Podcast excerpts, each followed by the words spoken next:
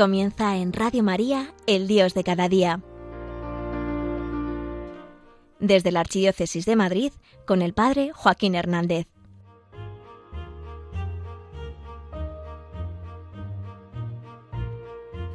Hay una frase mítica que es el inicio de muchos desastres de nuestra vida. Es esa ocasión en la que decimos, ya me encargo yo.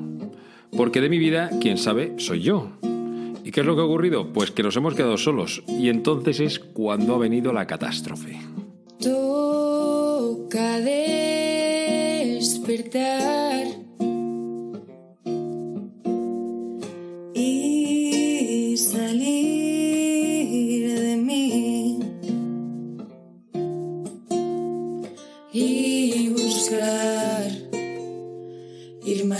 Muy buenos días, yo soy el Padre Joaquín y esto es El Dios de cada día, un programa de Radio María.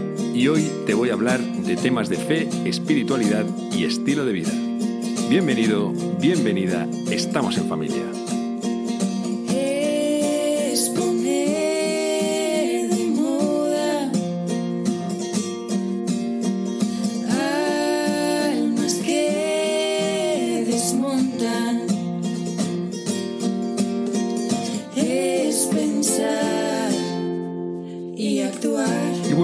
Lo del ya me encargo yo, porque hay varias ocasiones en las que los apóstoles tuvieron esa oportunidad de decirle a Jesús, no te preocupes Jesús, si de esto nosotros sabemos. Y fue cada una de esas veces en que ellos tenían que llevar la barca. Jesús era un carpintero. Lo más probable es que no supiese mucho de navegación. Y sin embargo se había rodeado de unos cuantos pescadores, es decir, marineros experimentados. Pues te voy a contar algo que les pasó en una ocasión y que nos va a dar un montón de luz sobre nuestras propias vidas, que en realidad están muy llenas de tormentas. Allá voy es del Evangelio según San Marcos. Aquel día, al atardecer, dijo Jesús a sus discípulos, Vamos a la otra orilla. Dejando a la gente, se lo llevaron en barca, como estaba. Otras barcas lo acompañaban. Se levantó una fuerte tempestad y las olas rompían contra la barca hasta casi llenarla de agua. Él estaba en la popa, dormido sobre un cabezal. Lo despertaron diciéndole, Maestro, ¿no te importa que perezcamos? Se puso en pie, increpó al viento y dijo al mar, Silencio, enmudece. El viento cesó y vino una gran calma. Él les dijo, ¿por qué tenéis miedo? ¿Aún no tenéis fe? Se llenaron de miedo y se decían unos a otros, ¿pero quién es este? Hasta el viento y el mar lo obedecen.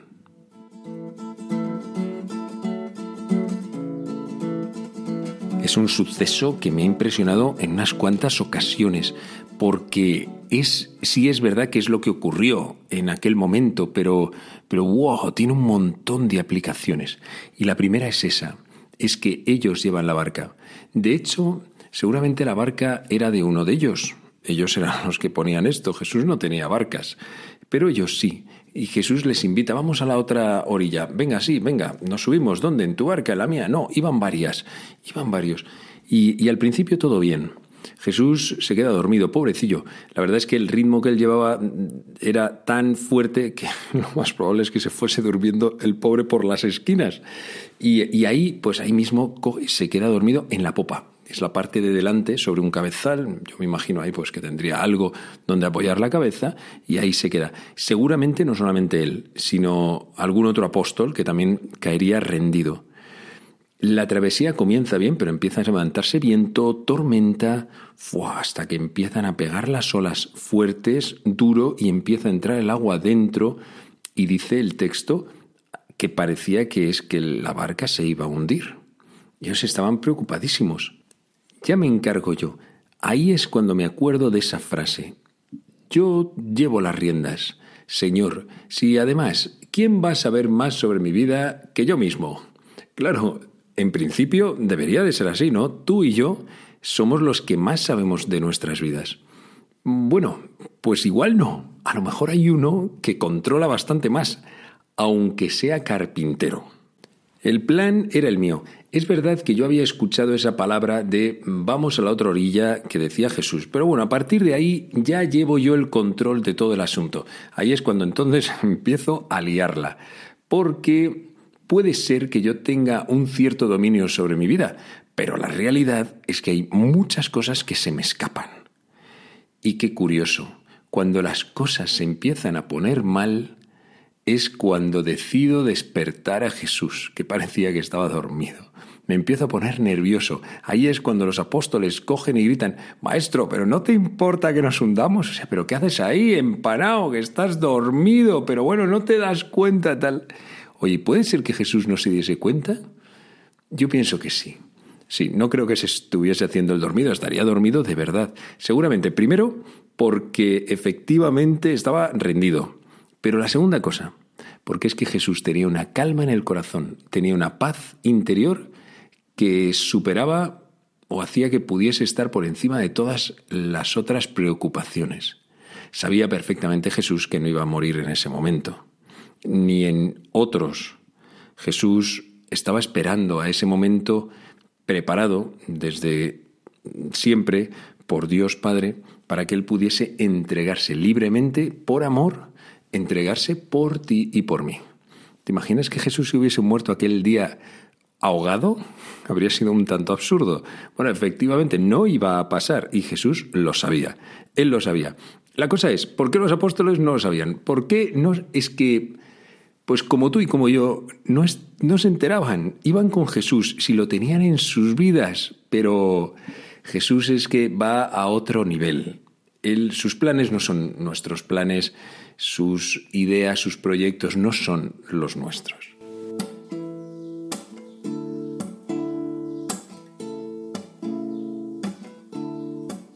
Este no te importa que nos hundamos, maestro, la verdad es que es una acusación bastante dura, porque no es tanto una pregunta, es más bien un reproche.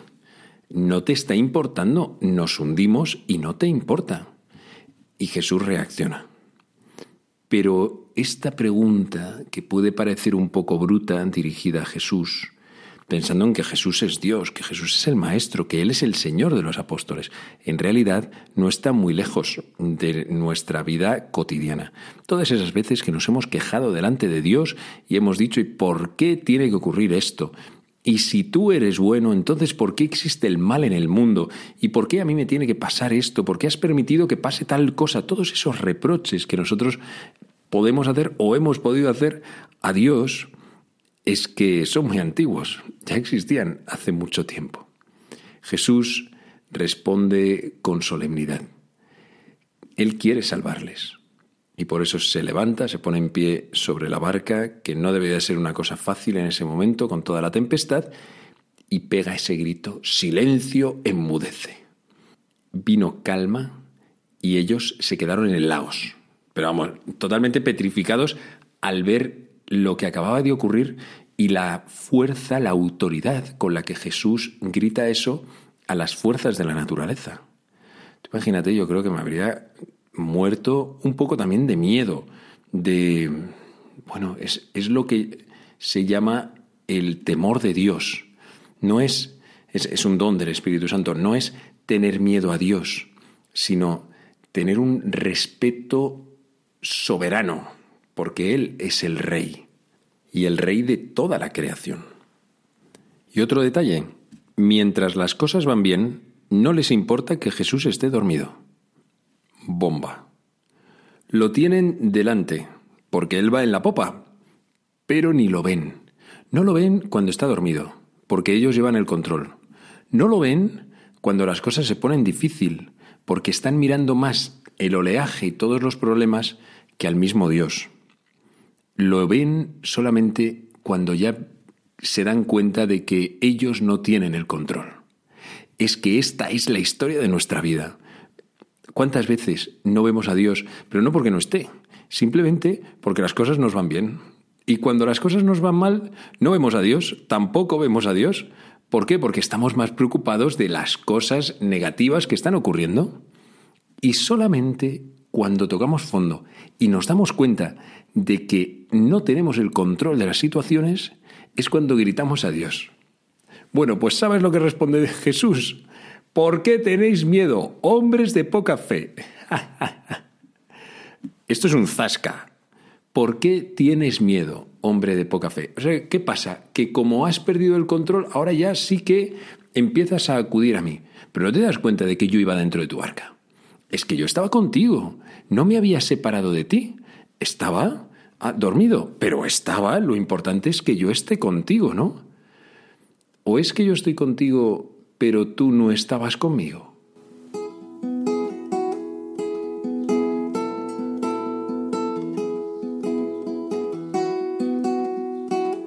Ese grito en el que Jesús dice silencio, enmudece es un poco misterioso porque se está refiriendo al viento o se está refiriendo al mar, pero como si fuese un tú, ¿no?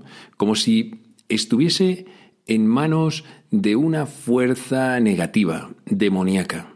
Como si Jesús le estuviese haciendo un exorcismo, como los muchos que hizo, que se dirigía al mismo demonio. Pero esto referido a fuerzas de la naturaleza. ¿Por qué? Porque Jesús se da cuenta de que también hay cosas que ocurren en el mundo que el demonio utiliza para que nosotros nos separemos de Dios.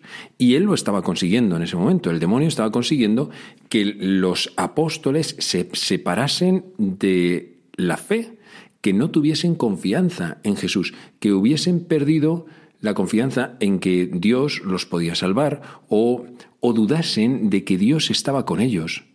Claro, pues como que se ha dormido, como que Dios no está con nosotros. Así ocurre también en nuestras historias, en nuestra vida. También el diablo, que es el enemigo principal que tenemos todos nosotros, será el que intente que por las situaciones que nos ocurren, nosotros nos lleguemos a separar de Dios. De hecho, esto es lo más malo que Él puede lograr. No son otras cosas, de verdad, no te rayes. Lo peor que nos puede hacer el enemigo es separarnos de Dios, quitarnos la fe. Y en ese momento lo había conseguido con los apóstoles. Fíjate que para que uno de los apóstoles le reproche a Jesús que no le importa que se hundan, que se pierdan, que se mueran, pues tú figúrate que Jesús es el que ha venido a dar la vida por nosotros, pero ¿cómo no le va a importar? Bueno, pues eso lo había logrado esas circunstancias.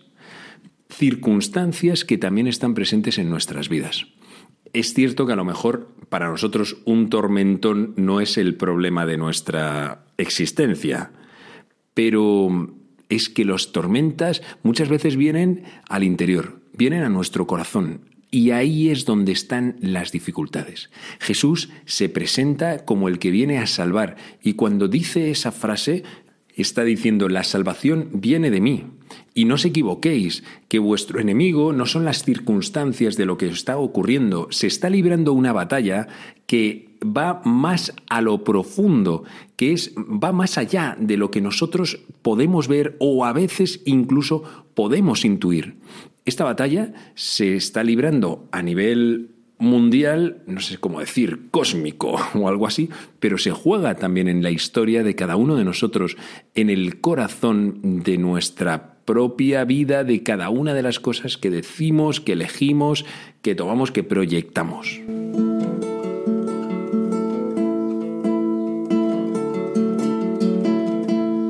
Él ha venido a salvarnos y podría haberlo hecho tomando distancia. Sin embargo, lo ha querido hacer estando cerca implicándose con nuestras dificultades, subiéndose a la misma barca en la que tú y yo estamos atravesando este mar de orilla a orilla.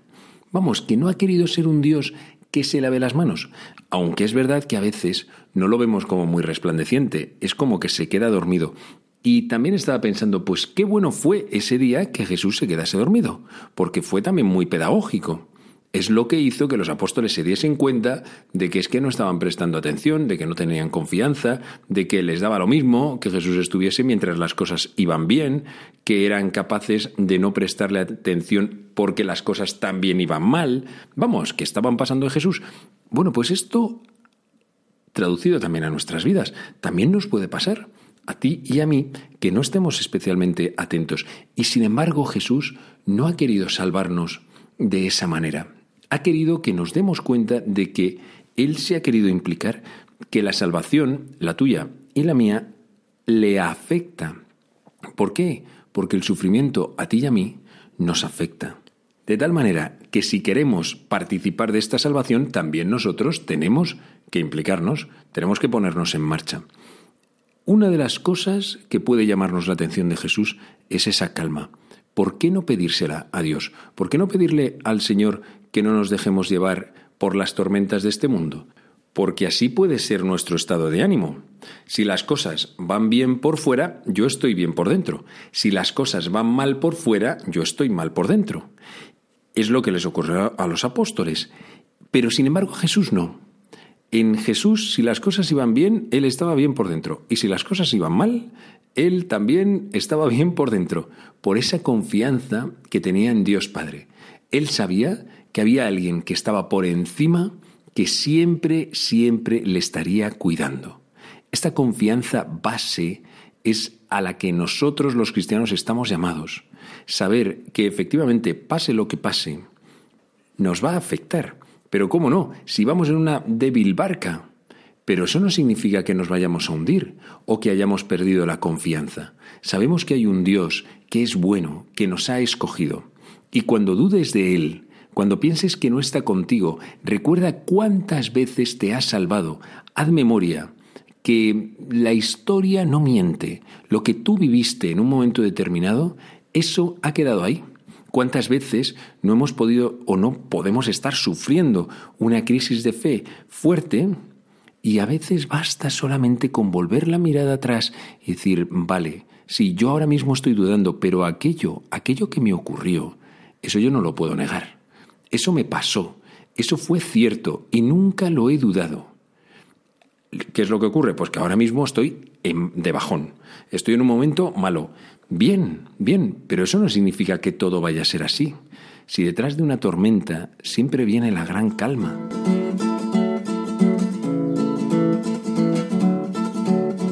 Por cierto, con todo, también Jesús tuvo su verdadera tormenta interior, que fue en los momentos de la pasión.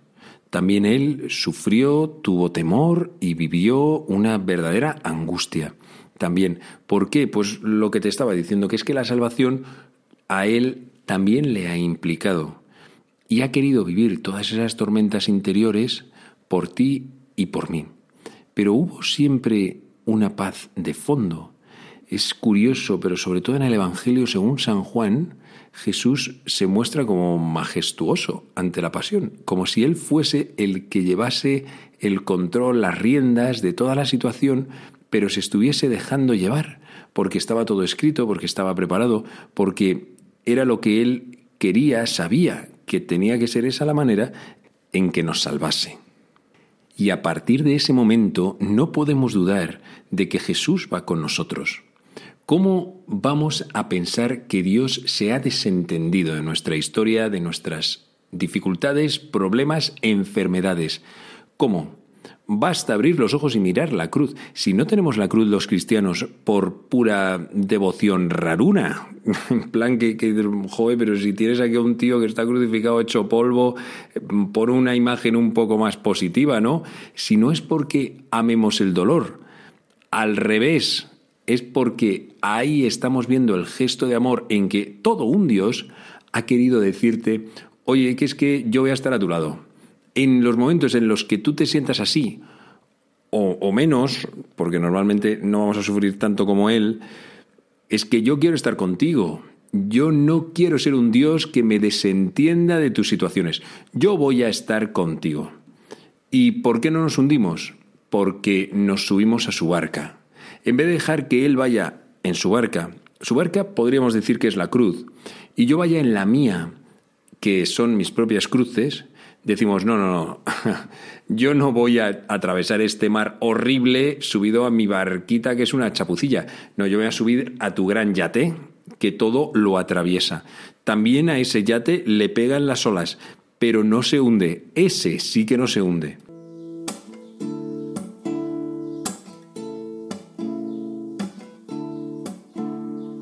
Para ir cerrando, te quiero comentar algo que me parece, aunque no estoy al 100% seguro, pero sí que tengo una intuición, y es que los grandes milagros de Jesús van ahora, en el tiempo presente y en nuestro mundo occidental, al corazón. no son tanto milagros de estos de levanta a un paralítico o, da, devuelve el oído a un sordo o da la vista a un ciego o de este tipo, porque las grandes enfermedades de nuestro mundo actual occidental son del corazón. La gente está súper herida. Digo la gente, pero en realidad podría decir estamos, porque yo me incluyo. Estamos heridos de corazón. Y de ahí miles de enfermedades psicológicas, o sea que es que del corazón sube a la cabeza y de la cabeza luego vienen las somatizaciones y acabas teniendo una úlcera o un cáncer o unas ansiedades de la pera. ¿Y si Jesús, en medio de nuestras tormentas interiores, esas en las que hacemos aguas, en las que notamos que no estamos controlando la situación, veces que se nos escapa, a pesar de que en realidad pensábamos que nosotros éramos los expertos de nuestra vida. Pues ¿y si Jesús grita silencio, emudece? Ante tus dificultades, ante tu angustia, tu tristeza, tus momentos de incomprensión en los que te has sentido totalmente decepcionado en el amor. Confiaste y te han fallado, te han herido, las veces en que han abusado de ti, todas esas cosas que se quedan dentro, tus depresiones. ¿Y si Jesús llega y grita, silencio, enmudece? ¿Y si es capaz Jesús de calmar nuestro corazón, todas las tempestades incontroladas de nuestro corazón? ¡Wow! Yo creo en este Jesús, que es poderoso. Sé que Él quiere que tengamos fe, que confiemos en Él, esté despierto o dormido pero también sé que cuando Él levanta la voz no hay tormenta que se le resista. Jesús manda silencio, enmudece a esta cabecita obsesiva y da paz a nuestros corazones.